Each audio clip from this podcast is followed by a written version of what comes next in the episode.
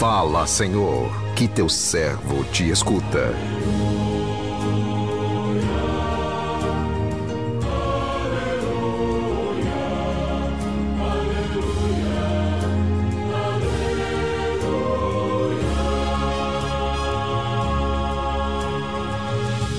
O Senhor esteja convosco, Ele está no meio de nós.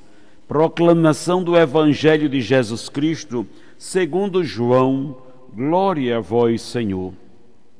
Naquele tempo disse Jesus: Em verdade, em verdade vos digo, quem não entra no redil das ovelhas pela porta, mas sobe por outro, outro lugar, é ladrão e assaltante.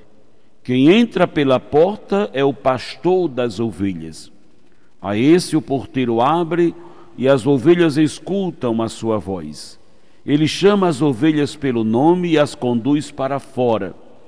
E depois de fazer sair todas as que são suas, caminha à sua frente e as ovelhas o seguem porque conhecem a sua voz.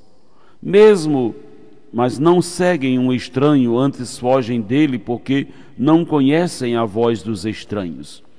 Jesus contou-lhes esta parábola, mas eles não entenderam o que ele queria dizer. Então Jesus continuou: Em verdade, em verdade vos digo, eu sou a porta das ovelhas.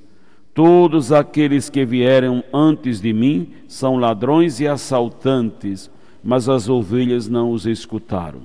Eu sou a porta. Quem entrar por mim será salvo.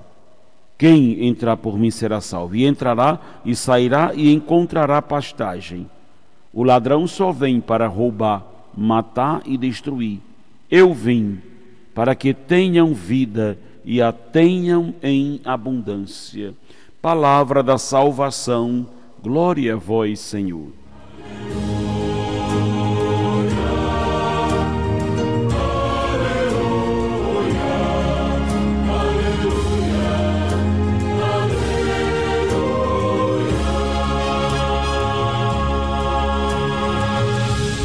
Meu irmão, minha irmã, ouvintes do programa Assim a Vida, com a liturgia do Bom Pastor, proposta nesta semana, somos convidados a avaliar nossa ação de pastor e a ação de pastor dos nossos governantes, líderes religiosos e demais pessoas que têm responsabilidade na comunidade e na sociedade. Jesus nos apresenta o modelo de bom pastor e oferece indicações fundamentais para exercer essa missão e para intensificar se ela está ou não sendo exercida.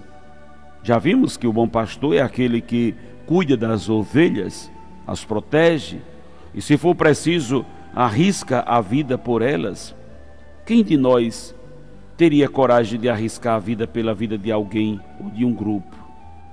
Que liderança político ou religiosa arriscou ou deu a sua vida pela vida dos, de outros?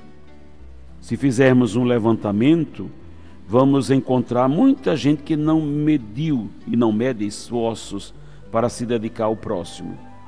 E não são apenas líderes religiosos, como por exemplo os mártires que conhecemos na história da igreja e de nossos tempos, mas gente anônima que se arrisca, o que deu a vida para salvar de outras pessoas, são exemplos de bons pastores que às vezes, sem conhecer Jesus, têm dentro de si os seus ensinamentos e a sua mensagem.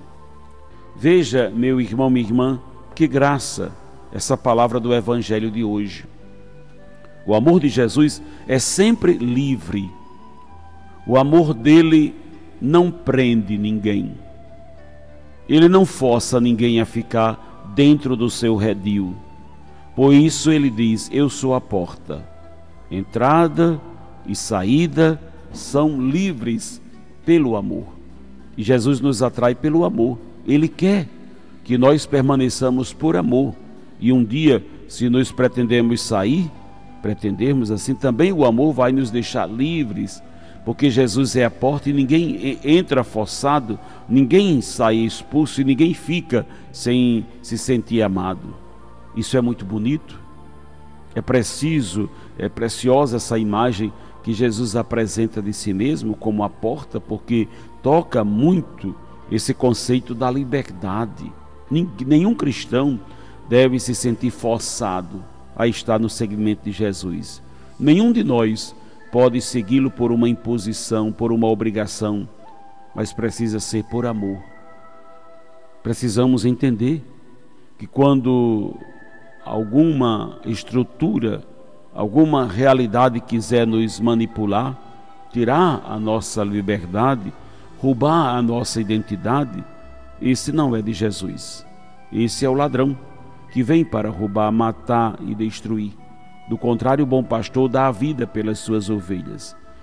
Ele aumenta a nossa vida, ajuda-nos a desenvolver os nossos talentos, faz-nos plenos, ajuda-nos a amadurecermos as nossas capacidades. Veja, o amor de Jesus é dinâmico dentro de nós e ele nos impele a melhorarmos também como seres humanos, como pessoas. Do contrário, o ladrão nos, o ladrão nos atrofia, rouba a nossa alegria, enterra os nossos talentos, mata a nossa identidade. Então você vai ficar, é, vai, você vai identificar claramente na sua vida quando você está no segmento de Jesus ou quando você está se deixando guiar pelo ladrão, pelo lobo. Jesus é a porta. Entramos livremente no coração dele, permanecemos livremente no coração dele e o seu amor preenche toda a nossa vida. Que o Senhor nos abençoe. Amém.